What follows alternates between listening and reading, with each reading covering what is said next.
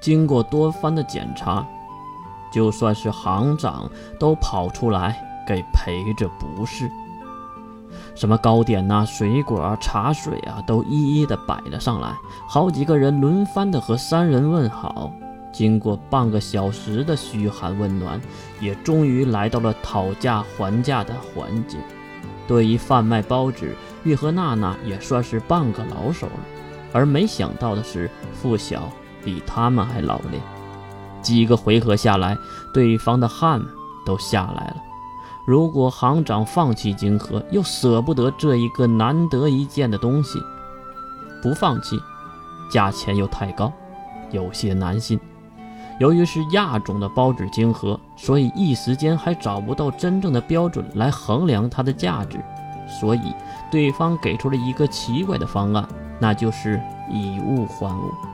他们在保险柜里掏出了一把黑色的宝剑，这把宝剑一米左右，全体通黑，没有任何的花纹和条路，是一把极为丑陋的武器。按照正常来说，应该是一把不值钱的破剑。但是付晓和月都感觉到了不可思议的事儿，那就是这把剑竟然有属于自己的能力波动，甚至可以说这把剑是有生命的。不管是付晓还是对方的行长，都只是被这把剑的波动吸引到了，而只有月一个人真正的认出了这把武器。这把正是和曹世涵手中的十大神器黑钢剑齐名的十大魔器之一。念心剑，经过行长的介绍，这是一把魔剑，是一个姓金的先生卖给他的。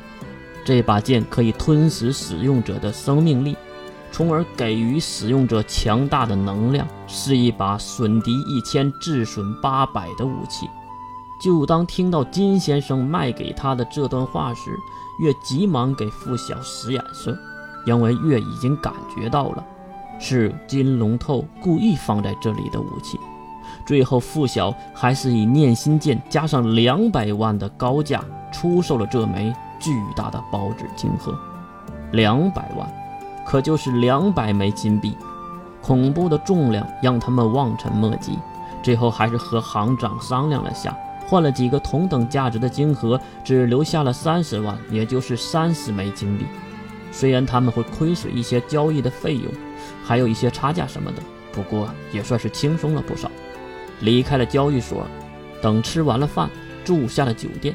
娜娜和月还有付晓说起了手中魔器的事儿，毕竟他的见识最多。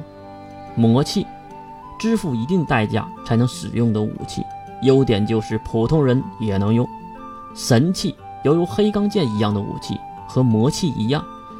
并且不需要支付任何代价就可以使用，但是普通人根本无法使用，甚至都不会被神器认可。然后就是守护神器，守护神器比较特别，因为它们不属于武器，只是一个拥有规则能力的物件。比如说蓝色教会就是装着第八魔兽的守护神器。娜娜说了很多，但是几乎都不对。奇怪的是，月并没有去指正。因为意义上是没有错的，只是根源上错了而已。再看付晓，也是感觉到了念心剑的威力，接过了剑，吐槽了一句：“呃，但是会吞噬使用者的生命，这一点也太太可怕了吧？”月却微微的一笑，他也是明白了金龙透的用意。这个只会对我和付小女这种拥有生命力的人才可怕。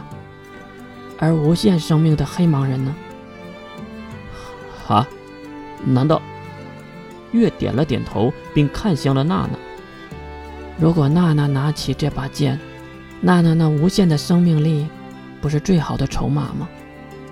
谁说黑芒一族只是活得久，没有任何的用处？这下就让他们认识认识黑芒一族真正的 bug。啊，我可不要！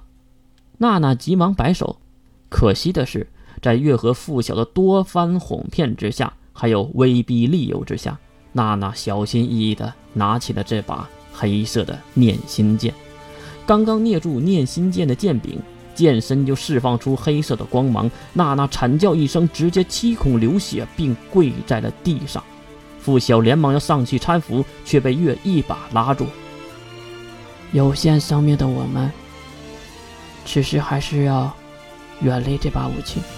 娜娜在和魔剑契约，她正在上缴自己的生命力。大约半分钟左右，娜娜睁开了没有瞳孔的全黑色眼睛，并轻松地拿起那十几公斤的念心魔剑。这种感觉真好，不错，这就是本章的第一句话，也是最后一句。